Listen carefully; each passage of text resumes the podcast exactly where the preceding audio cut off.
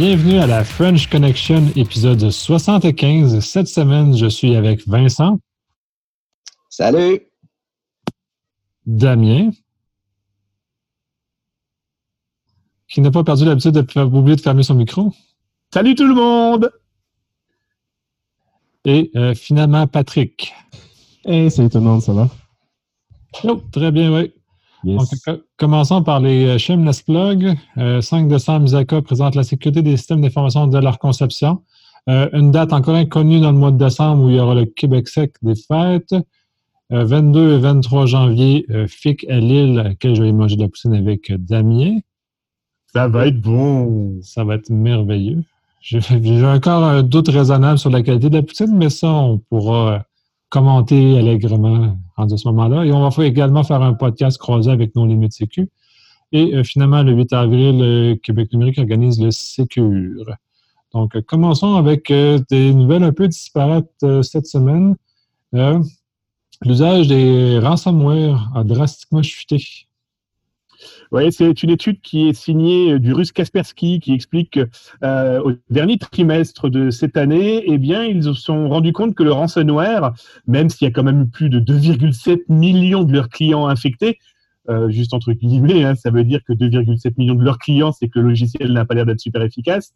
Mais toujours est-il qu'ils euh, annoncent par contre sur la même période 5 millions d'utilisateurs piégés par eh bien, de la crypto-monnaie. Hum, tout simplement, les gens téléchargent des logiciels à droite à gauche, se retrouvent avec souvent des contrefaçons de, de programmes hein, téléchargés sur du torrent et compagnie, et ils se retrouvent donc avec une machine eh bien, qui est en train de fabriquer de l'argent eh pour des pirates. Alors c'est intéressant parce que on se rend compte que si cette modulation, cet événement, euh, ces chiffres euh, vont de plus en plus du côté euh, eh bien du Bitcoin et compagnie, ça montre surtout que comme les gens se font infecter leur machine, bah déjà ils doivent s'en rendre compte par rapport à un ransomware. Hein, on a un compte à rebours et on pleure en se disant mais qu'est-ce qui se passe?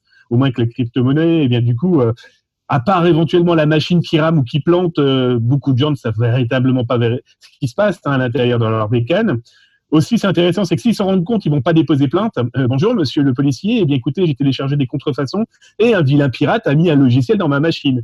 Donc là, c'est un détournement euh, de, euh, de techniques par les pirates qui montre qu'ils sont toujours à l'affût hein, de ce genre de technologie, mais je je sais pas ce que vous en pensez. Je pense que ça va pas durer. Pourquoi? Parce que ça fluctue tellement, hein, le crypto-monnaie compagnie, Bitcoin et compagnie, que comme les pirates ont besoin d'attaquer rapidement, parce que rapidement pour eux c'est de l'argent rapidement, vu comment ça fluctue là depuis quelques mois, euh, bon, 5 millions de potentielles machines qui font du planche à billets, c'est intéressant.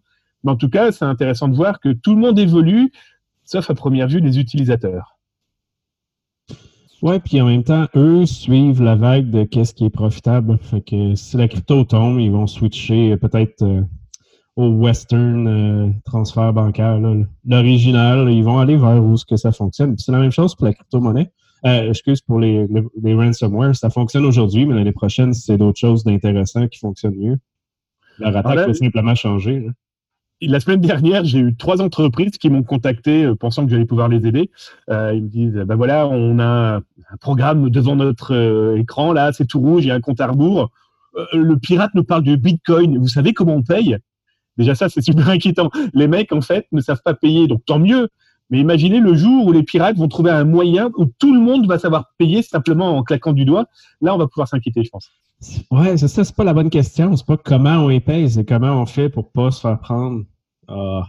C'est comme à Québec, il y a eu la même chose, là, la ville de Meraki, je me souviens plus le nom exact. Même, même situation, on a désiré de décider de payer 30 000, c'est une ville, une municipalité. Euh, puis là, ça a fait le tour des médias, c'était vraiment pas super. Et il y a une autre étude aussi là en France qui expliquait que un directeur des services informatiques sur trois était prêt à payer une rançon parce que ça lui coûterait moins cher en images et en argent que de tout réinstaller. Ça fait super peur, quoi. Super peur, je veux dire la mentalité. Hein. Vous savez, les trois petits singes, j'entends rien, je dis rien, je vois rien. Et les gars, il va falloir franchement s'enlever le doigt du pip parce que c'est voilà, ça peut pas passer comme ça, quoi. Non, ça, c'est effectivement troublant. Non, nombre de fois qu'on en a parlé que le fait d'encourager on, légitimise leur business en payant. Donc, autant, aussi longtemps que les entreprises vont continuer à payer, vont continuer à nous courir après et essayer de nous extorquer de l'argent. Oui, ça fonctionne seulement parce que le monde paye. l'attaque ne fonctionnerait pas si on ne payait pas. Mais évidemment, là, les entreprises sont un peu euh, mal foutues dans le sens qu'ils n'ont pas de backup, ils n'ont jamais testé ça, ils n'ont jamais rien pensé. Surtout les PME, puis les, les, villes, les endroits où que la sécurité est très, très loin derrière. Mais là, eux, leur première réaction, c'est le paiement. Ouais, c'est plus facile, puis c'est tellement dommageable pour l'ensemble de l'ensemble des gens que ouais, puis de, faire ça. En plus, c'est quand tu regardes le nombre de, criminels qui vont aller payer, euh, pas payer, mais redonner les, informations qui ont été chiffrées, c'est pas 100 Il y en a beaucoup qui reçoivent le paiement puis ils se sauvent en courant. Sans compter les pirates qui se tapent dessus et qui trouvent le moyen de modifier l'adresse de Bitcoin, par exemple, et donc, du coup, l'argent ne va pas au bon pirate et donc les gens jamais pourront déchiffrer leurs fichiers. Il n'y a, pas de, code d'honneur chez les, euh, chez les malfrats. Oh non. Puis, euh, je ne sais pas si tu l'avais vu, ce talk-là au, DEFCON, Nick, il y a une couple d'années, mais c'était l'histoire d'une personne qui travaillait dans une vraie entreprise, mais l'entreprise était totalement illégale. Il développait des malwares, puis des adware, des choses comme ça. Puis ce qui était intéressant du talk, c'était que euh, l'attaque entre les organisations de pirates. Fait que eux, pour que leur malware s'installe, ils faisaient du code pour désinstaller toutes les autres malwares présents sur le poste pour que le leur soit au top et qu'ils volent le plus d'infos et que ça soit pas partagé. C'était quand même assez intense comme sujet. Ouais, c'est très amusant. c'est ça, en même temps, on a vu dans la même lignée des malwares, ils arrivent, patch la machine, s'installe, patch la machine pour pas que les autres rentrent. Fait qu'ils viennent fermer pour se protéger eux-mêmes. C'est tout à fait euh, quel univers euh, fascinant. Mais de toute façon, on va, je pense que Damien va voir dans le, dans le black market apparaître probablement toute la migration de crypto-monnaie vers d'autres choses, puis on va sûrement avoir d'autres façons de monnayer leurs euh, mauvaises intentions.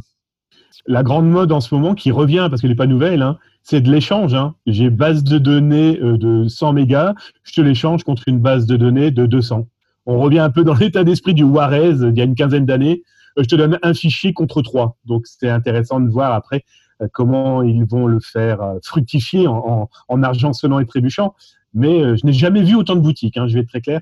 Je n'ai jamais vu autant de boutiques vendant des lignes de gens piratés. Alors là, en plus, avec les dernières fuites de données, hein, Dell, ben, justement, Marriott, Donut.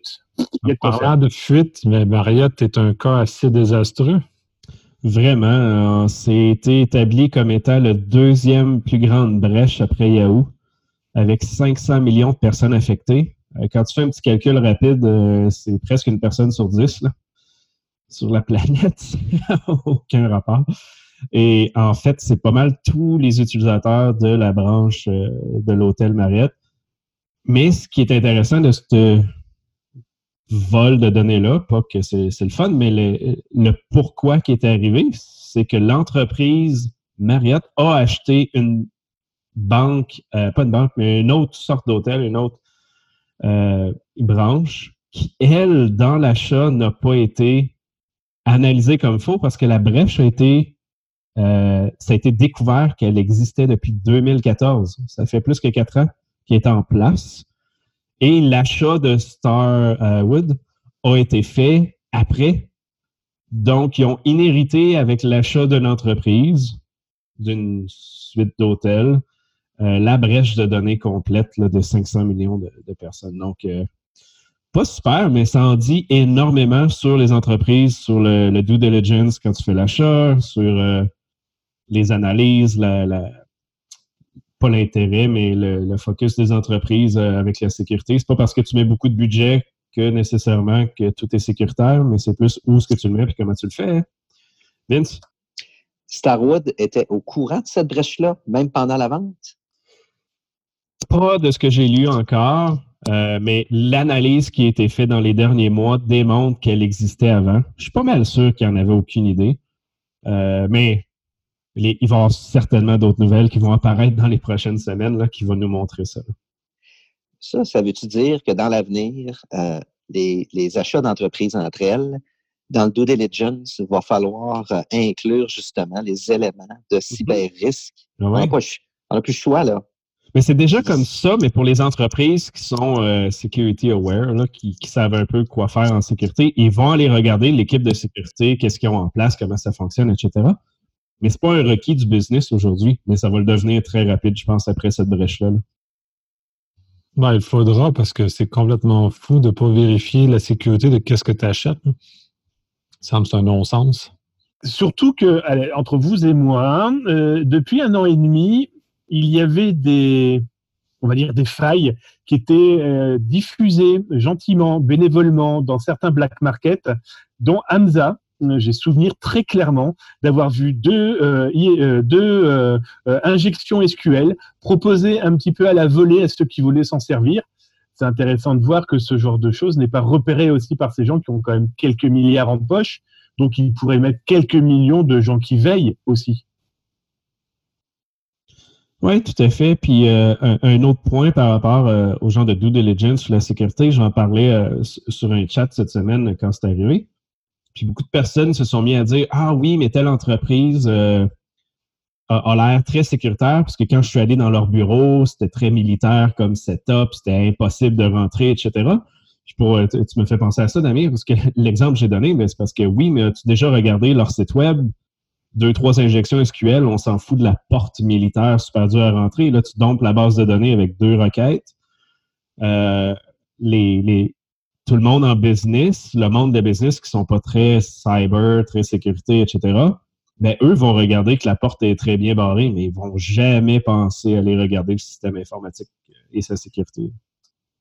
Il est là le jeu, hein, c'est qu'il ne faut pas oublier qu'un casque d'une banque, si on peut faire un trou dans le mur, c'est plus rigolo que de passer par la porte. Eh ouais, exact. Euh, ça fait des beaux films, briser une porte, mais en réalité, c'est pas comme ça que le monde le fait. L'important, c'est d'arriver le plus vite possible à l'argent et avec le moins de pépins, le moins de pépins possible. Et dans le fond, dans le même ligne d'idée, Netflix a une bande de comptes qui se fait euh, allègrement.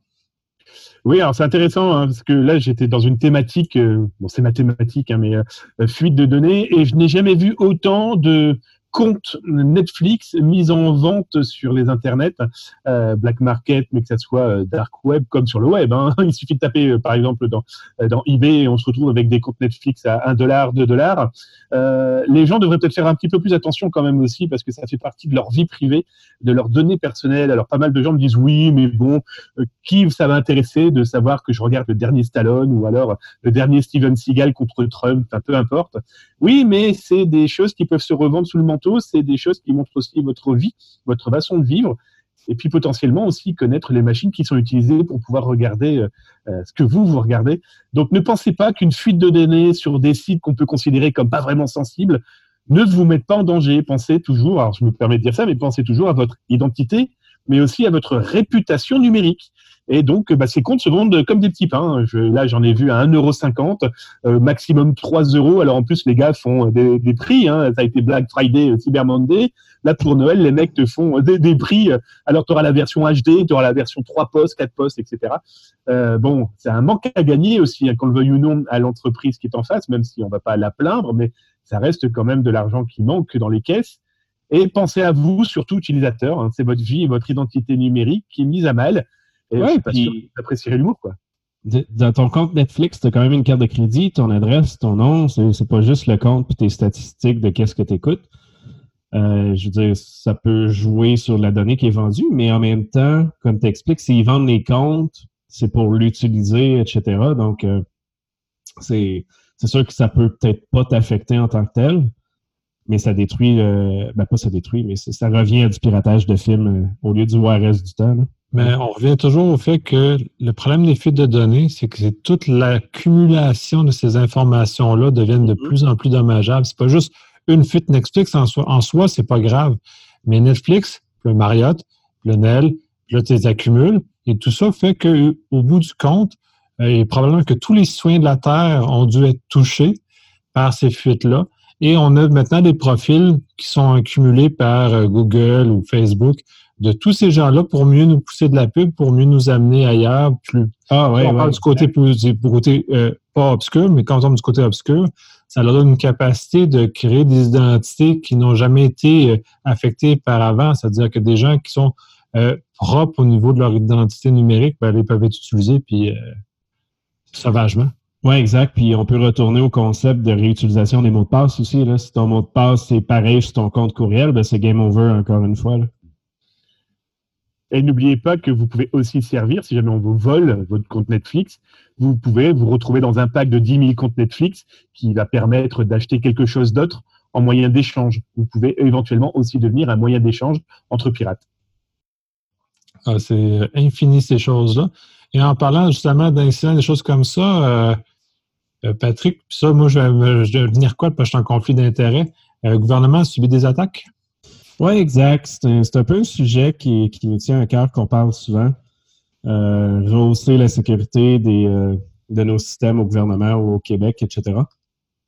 Et il y a eu un article justement avec Steve, qui n'est pas là aujourd'hui avec nous, là, mais concernant la sécurité de nos ministères. Donc, il y a eu plusieurs, plusieurs demandes d'informations au gouvernement et ce qu'on s'est rendu compte, ce que le journaliste s'est rendu compte, c'est qu'il y a beaucoup d'attaques qui sont faites dans plusieurs ministères et il n'y a rien qui est au même niveau. Donc, un ministère va dire Hey, nous, euh, c'est 100% sécuritaire, on n'a pas vraiment de brèche. L'autre, il dit il y a eu 500 euh, 000 attaques contre nous, euh, mais on, s'est bien défendu. L'autre, il dit que ça a été terrible. Certains ne veulent pas partager l'info.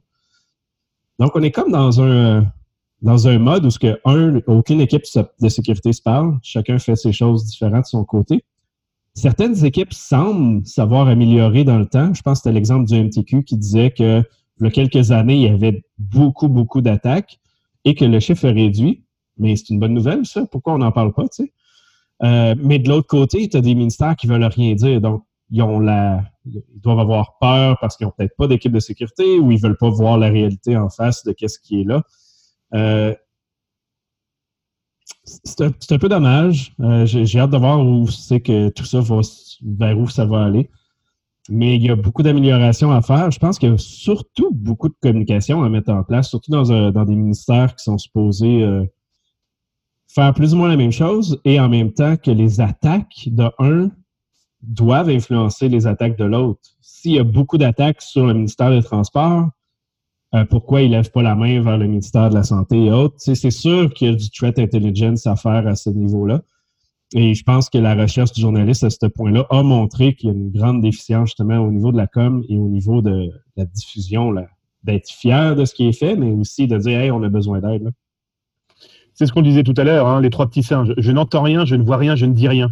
J'ai juste un exemple que j'ai vécu avec le protocole ZATAS la semaine dernière. J'aide un gros assureur français euh, à corriger une fuite de données sur leur site internet. Hein. Le truc tout bête, hein, dans l'ID des clients, tu changeais le chiffre, tu voyais le mail apparaître des autres clients. Euh, je les alerte, etc. J'ai appris qu'ils m'avaient blacklisté. Comment je l'ai su C'est que deux, mois avant de les alerter, parce que c'est en plus un client qui m'alerte, il connaît le protocole, il se dit oui, par lui, ça ira vite. Deux mois avant, il m'avait proposé de leur faire une conférence euh, pour leur, euh, leur retraité. Donc, moi, pas de problème, etc. Puis, j'ai plus du tout de nouvelles. Et j'ai appris par euh, des gens proches de ce rendez-vous, etc., bah, qu'ils m'avaient blacklisté. Alors, je sais toujours pas pourquoi, hein, à part le fait que je les ai aidés à corriger. Ils ont peur, puis ils veulent pas l'entendre, carrément. C'est ça, c'est sûr. je veux dire, ils, sont, ils veulent faire la sécurité par l'obscurité. Hein. Si tu leur dis pas, ils doivent être sécuritaires. Rien de plus dangereux qu'un aveugle qui ne souhaite pas voir. Ah, c'est triste, par exemple. Et pas surprenant, mais terrible à la fois.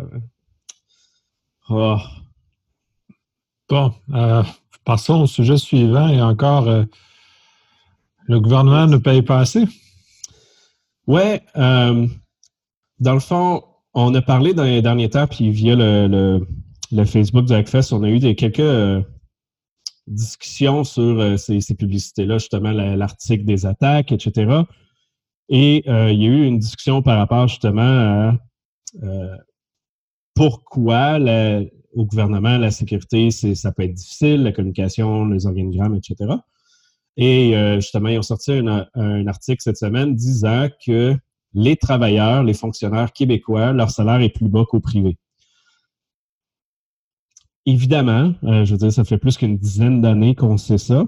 je ne sais pas pourquoi on en parle aujourd'hui. Je ne sais pas qu'est-ce qui a levé ça.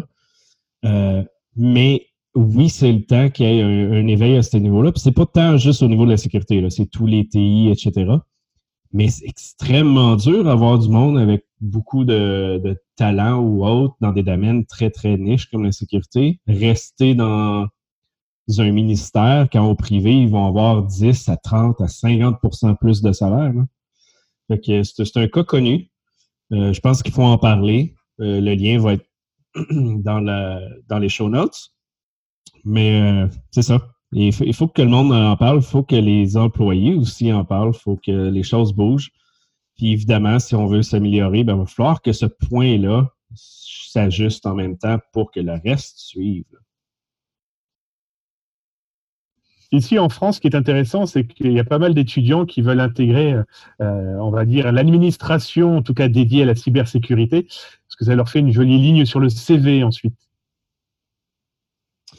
Tu vois ça comme une bonne chose ou euh, c'est plus comme on joint, on sauve, puis on a une ligne sur le CV?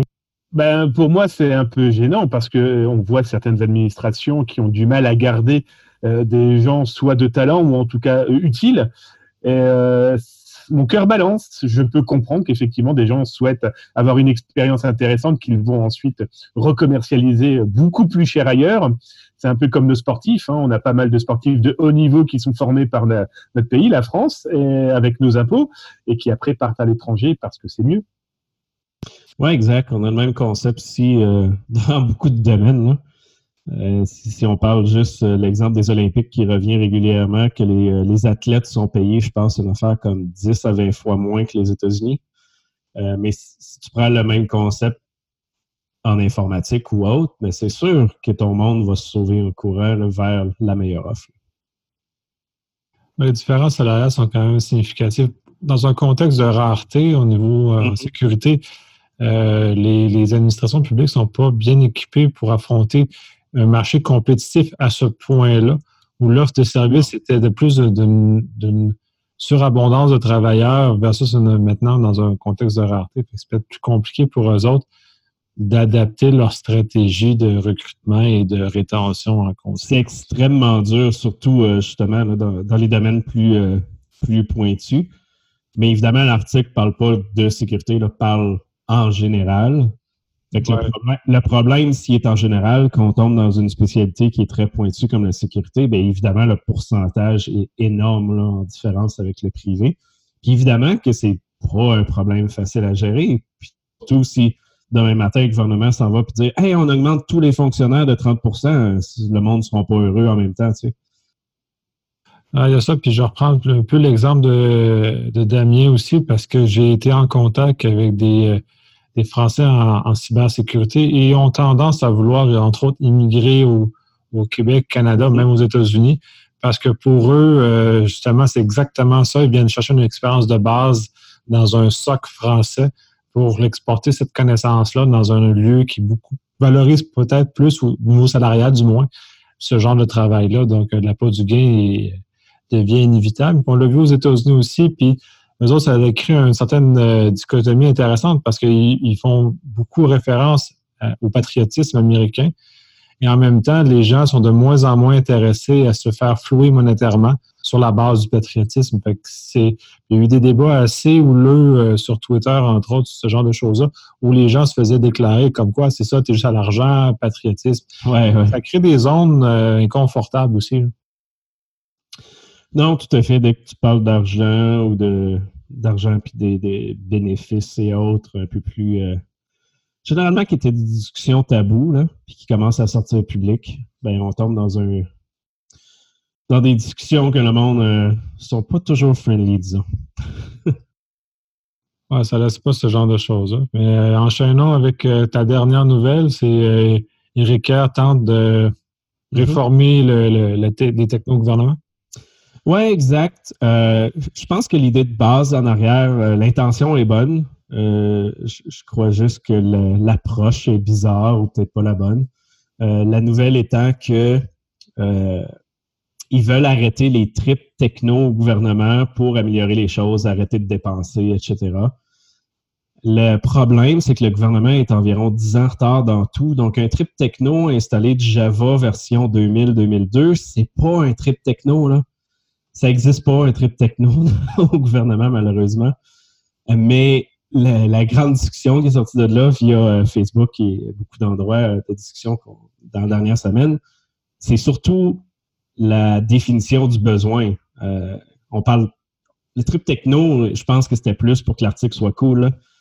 Mais la vraie réalité, c'est que les besoins, la, définition du projet vers où qu'on s'en va est tellement déficiente que des trips plus ou moins techno ou des orientations qui n'ont aucun sens vont être mis en place et de l'argent va être dépensé en fou. Mais en même temps, ça, c'est un des points. oui, il faut que le besoin soit là, mais il faut que tes, employés soient euh, formés, il faut que la connaissance soit interne. On a parlé de ça euh, dans les derniers mois, qu'il y avait beaucoup trop de consultants qui se sauvaient avec les, connaissances, puis les employés internes mais sont pris sans connaissance. Puis au gouvernement, si tu n'as pas une connaissance interne, mais c'est toujours un externe qui va être importé. C'est comme un beau servicieux. Euh, je, suis content qu'on en parle dans les médias, mais en même temps, je je pense pas que c'est ça le problème. Je pense que le problème est beaucoup plus grand qu'un trip techno officiellement. Ouais, mais encore une fois, je pense que c'est un titre accrocheur qui a été mis pour mm-hmm. attirer du lectorat versus la réalité de l'article elle-même. Puis pour, exact. Dans la limite où je, je, peux, euh, je peux émettre une opinion là-dessus, je trouve ça un peu déplorable que le gouvernement ne valorise pas davantage ses employés et mettre ça au détriment euh, des consultants. Donc, c'est eux qui, comme tu disais, vont partir avec la connaissance, partent avec le contenu. Et il ne reste rien ensuite quand que, euh, le parti est fini et tout le monde a sauf un mal de bloc infernal pour. Oui, exact. Puis, je pense que c'est le un des pires cercles vicieux qui existent euh, en informatique au gouvernement. Oui, la définition du besoin joue euh, énormément, mais si tu n'as pas d'employés qui se forment à l'année longue puis qui ont la possibilité de dire je connais pas cette technologie-là, puis on va le faire par nous-mêmes pour apprendre, comme ça se fait au privé partout, euh, je pense pas qu'il y a rien qui va changer tant que ça ne sera pas mis en place. Parce que. Oui, vas-y. Ouais, plaignez-vous pas. Hein. Vous avez vu au Japon, quand même, le ministre dédié à la cybersécurité qui a annoncé qu'il n'avait jamais touché de PC de sa vie. Hein. Mais ça, c'est un autre cas qui, qui, a des, euh, visions différentes. Euh, évidemment, c'est très drôle, mais en même temps, la personne peut tellement apporter quelque chose de différent. Ça peut être intéressant. Mais connaissant pas le domaine dans lequel qui est, euh, c'est sûr que tu te tires dans le pied, hein. surtout en le criant sur tous les toits comme ça. Oui, mais dans son cas particulier, moi j'adhère plus au fait que c'est peut-être un leader, et dans ce concept, c'est si un leader, s'il ne connaît pas le contenu, on a un problème. Si on met ça en opposition à un gestionnaire qui, lui, n'a pas besoin de connaître le contenu, mais doit gérer adéquatement les équipes et les gens qui ont la connaissance. Oui, exact. Ça fait, je trouve qu'il y a une frontière un peu entre les deux. Non, j'approuve, j'approuve, mais euh, c'est ça, on, retombe encore dans les discussions qu'on a eues dans les derniers mois, dans les dernières années. Euh, mais tant que le cercle vicieux de la connaissance au gouvernement ne sera pas là, tant que ce cercle-là, qui est basé un peu sur l'open source, là, que personne ne peut apprendre par eux-mêmes sans impliquer euh, des consultants ou autres, même si le besoin est défini, même si le budget est ajusté, même si tout est là, ben, ils vont toujours retourner au fait que les personnes ne connaissent pas ça.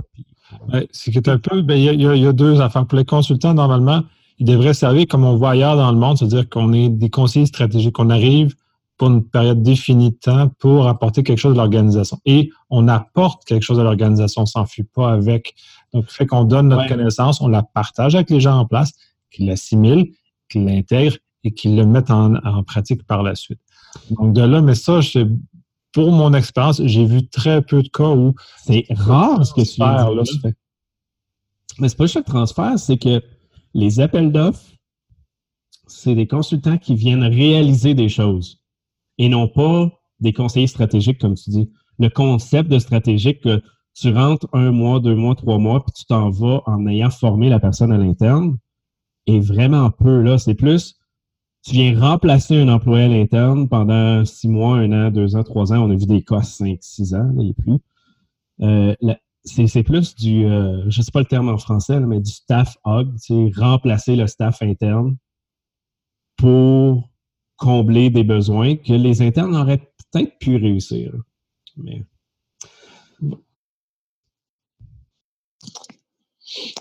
Euh, dans un contexte, là, on va revenir à ton, ton idée de base, là, euh, mm-hmm. dans un contexte de, de, de, de manque de connaissances, euh, il n'y a pas de pérennité, il semble ne pas y avoir de continuité, tu es toujours à l'affût, en fait, à la botte d'un consultant ou d'une firme qui partage pas, laisse pas. dans un contexte syndiqué. Oui, c'est un sujet délicat. Là. quand tu viens parler de dotation, là, là, tu rouvres une boîte de Pandore. Autrement dit, la petite réforme au gouvernement, ça risque d'ébranler les colonnes du temple. C'est que tu, tu il va arriver que tu vas maintenir ton secteur abruti. Autrement dit, c'est beaucoup plus simple de dégager du budget, d'aller chercher une expertise externe. Oui, de, l'assimiler, mais c'est que tu rehausses pas ensuite de ça tes critères. Rehausser les critères, ça veut dire reprendre le poste, regarder la dotation, regarder l'expertise nécessaire, rehausser, oups, c'est syndiqué. Fais attention. Si tu exiges la formation supplémentaire ou une expertise supplémentaire, Là, tu nivelles par le bas ceux qui ne l'ont pas. Qu'est-ce que tu vas faire avec eux autres? Ah, écoute, c'est un, un, cercle vicieux. J'ai déjà, j'ai déjà rencontré ça, puis il faut être extrêmement prudent. Mais à un moment donné, tu l'as dit, tu es vis-à-vis un mur. Tu n'as pas le choix. T'attends, t'attends, t'attends. Plus t'attends, ben oui, la, la, pas juste la dépense. La dépense et la gestion de changement va être extrêmement pénible puis lourde administrativement. Mais des fois, il faut passer par là. Oui, tout à fait, mais euh, je, pense que ton point est, très valide, puis euh, je, l'avais déjà levé à un moment donné, mais c'est évidemment un sujet très épineux, dans le sens que tes syndicats, euh, le, le que ça crée, c'est que les personnes qui n'ont pas eu de connaissances depuis plusieurs années, qui ne se sont pas mis à jour, bien, par défaut, l'humain est fait que non, tu ne veux pas de changement, puis non, tu ne veux pas te mettre à jour. Fait que ton cercle vicieux te donne des personnes qui veulent pas s'améliorer puis veulent pas aller d'avant. Puis en disant ça ici dans ce podcast-là, c'est sûr que certaines personnes qui vont écouter ça vont être fruits ou fâchées de ça, mais c'est la réalité quand même. Mais le prendre comme ça, c'est parce que les employés du gouvernement ne sont pas valorisés.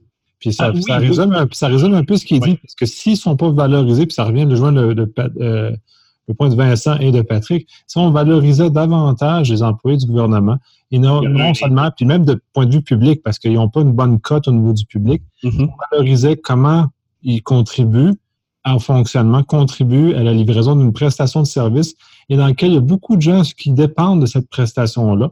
Donc, c'était à faire.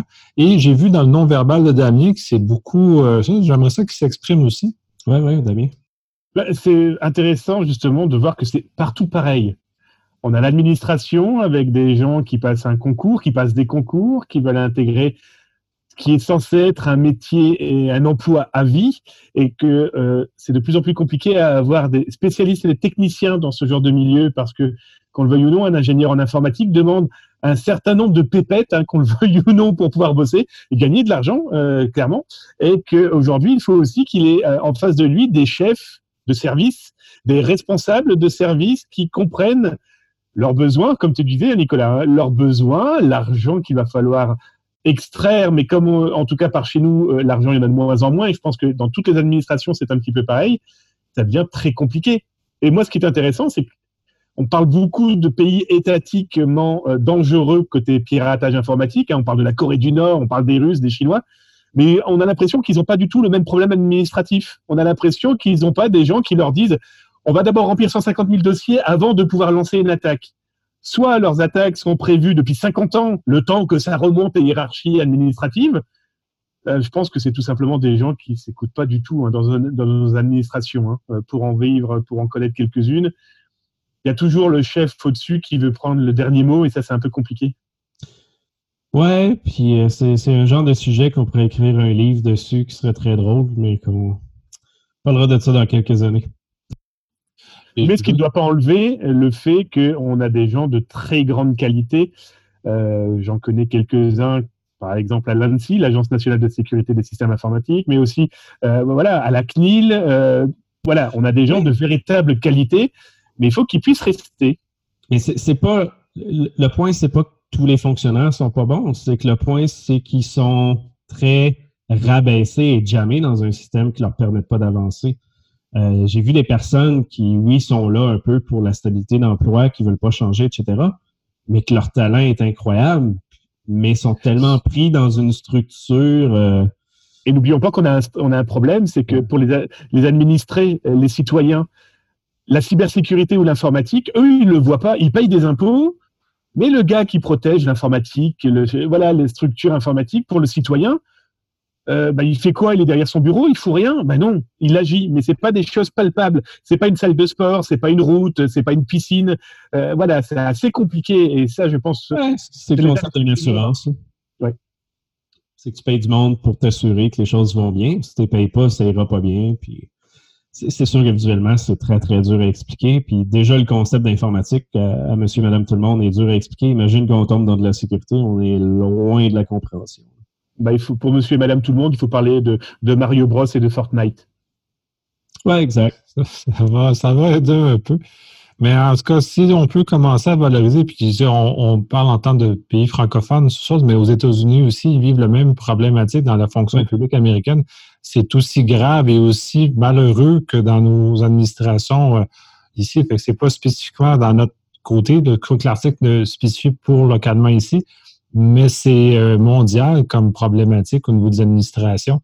Oui, tout à fait. Puis, la, la, la, seule différence que je vois aux États-Unis, puisque mon emploi est là, euh, c'est qu'il y a les fonctionnaires ici, comme on disait, sont peut-être un peu plus mal vus. Aux États-Unis, avec le concept patriotique et autres, euh, sont mieux vus et plus vus dans une situation qui sont pris dans la bureaucratie, etc., versus le fait que euh, tout le monde ne sont pas très bons, etc. Là. il y a quand même un certain niveau de dérision sur le fonctionnaire américain aussi. Puis surtout en sécurité, on n'est pas très doux face à, aux fonctionnaires américains aussi. je pense qu'ils se font. Non, mais tout à fait, sauf que le, point, c'est que tout ce qui est NSA, FBI, etc., sont généralement vus comme étant euh, très. Oui, mais là, tu triches, tu prends les, les gros. Ouais, je prends les gros. Les choses emblématiques américaines, mais si tu parles genre ministère de l'Énergie, qui a, doit avoir du. Ouais, plus plus.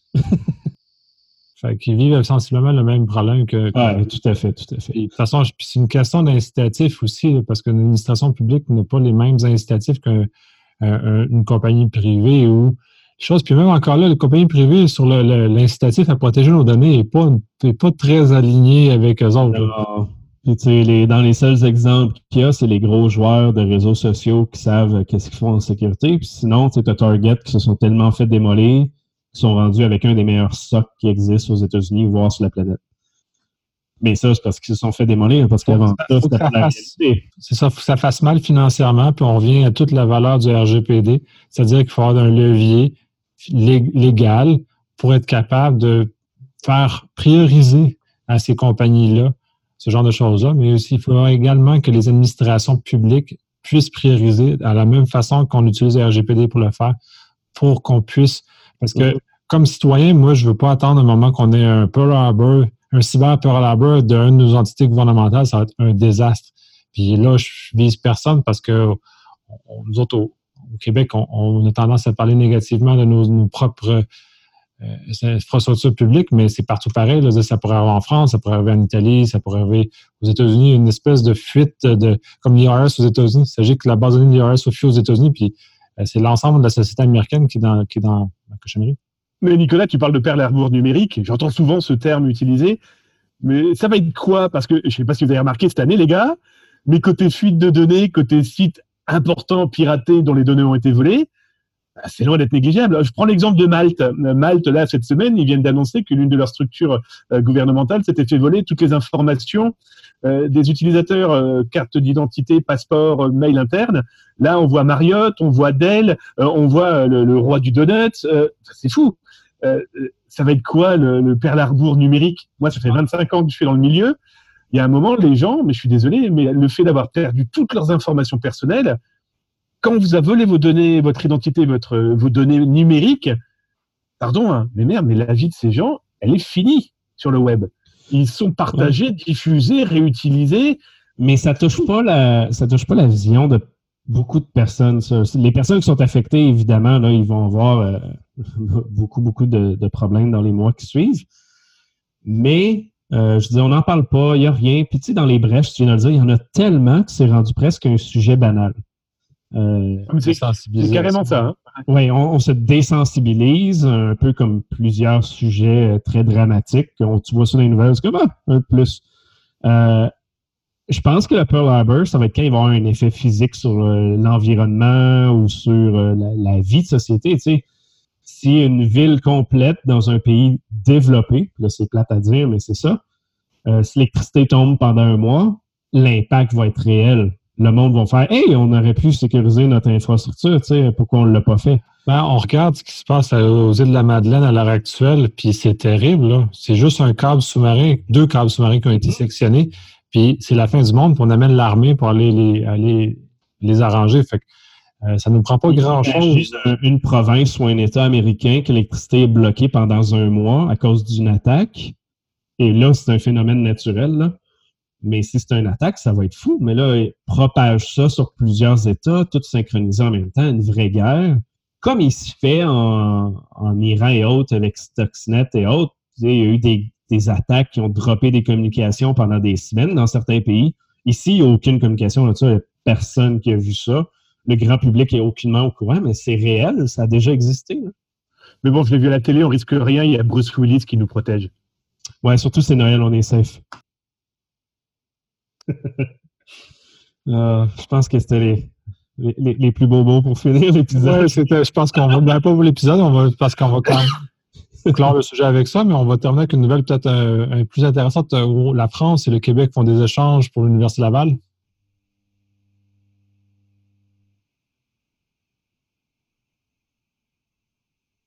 Ah, Damien qui nous fait son micro fermé une fois de plus. Alors, comme je disais, avant que ce micro décide de se fermer tout seul, bien sûr, euh, si vous êtes étudiant français, vous risquez de recevoir un courriel. Alors, on ne sait pas trop de qui. Hein. D'après le message, c'est un responsable de l'administration de l'université de Laval, et il vous explique que vous allez pouvoir, eh bien, faire vos études gratuitement, euh, totalement gratuitement, eh bien, à Québec. Alors, je vais être très clair avec vous, si vous recevez ce courriel, ne répondez structurellement pas du tout. Pourquoi? Parce que bah, le courriel a pour mission d'abord d'intercepter vos données, nom, prénom, fonction, éventuellement études en cours. Et ensuite, j'y ai participé. Hein. J'ai essayé de voir jusqu'où le malveillant, l'escroc allait. Et euh, bon, bah, bah, comme toute escroquerie, hein, il demande des frais. Alors c'est gratuit, mais il y a des frais. Alors il y a des frais pour l'avion, euh, il y a des frais pour vous loger, il y a des frais pour prendre des cours. Euh, le problème, c'est que ça fonctionne. C'est ça qui est dingue, c'est que ce genre de scam, hein, comme on les appelle, on connaissait les scams amoureux, les scams. Je suis un, roi africain, j'ai des milliards de dollars en or, vous pouvez pas les mettre chez vous. Bon bah là, c'était pour les études on voit que pareil, hein, ça réfléchit un petit peu à tous les moyens de voler de l'argent. Mais j'ai eu deux cas. Moi, j'ai eu deux cas de jeunes filles qui ont été jusqu'à fournir leurs documents euh, euh, personnels pour cette arnaque. Heureusement, elles n'ont pas payé. Mais voilà, tout est possible. Donc, euh, du coup, je comprends ceux qui veulent faire leurs études du côté de Québec, mais faites-le d'une manière non seulement d'abord légale, et puis surtout ne pensez pas que le Père Noël, même si c'est bientôt, existe vraiment. Hein. Ça, je vous le dis franchement, Nicolas, Patrick ou Vincent vous le diront, il n'existe pas. Pourtant, ils habitent pas très loin de lui, hein, mais non. Si c'est trop beau pour être vrai, c'est sûrement pas vrai. Mais techniquement, euh, Damien, tu es plus euh, dans une latitude plus élevée que le nôtre. Donc, dans les faits, tu es plus proche du pôle Nord que nous, on peut l'être. Aussi étonnant que ça puisse être. C'est juste qu'il vient prendre ses biscuits ici parce qu'il fait plus froid, mais ouais. Vous venez de briser mon rêve, les gars. Vous voyez qu'il existe vraiment. Et il est peut-être français, le Père Noël, puis c'est pour ça qu'il nous boude. Non, non, il n'est pas français, sinon il risque d'être en grève le 24. Oh! oh là là! Sur ça, messieurs, on va clore l'épisode sur ce, Père Noël euh, en grève. C'est ça. on vous souhaite une excellente semaine en toute sécurité. Ciao, ciao! Merci tout le monde. Salut!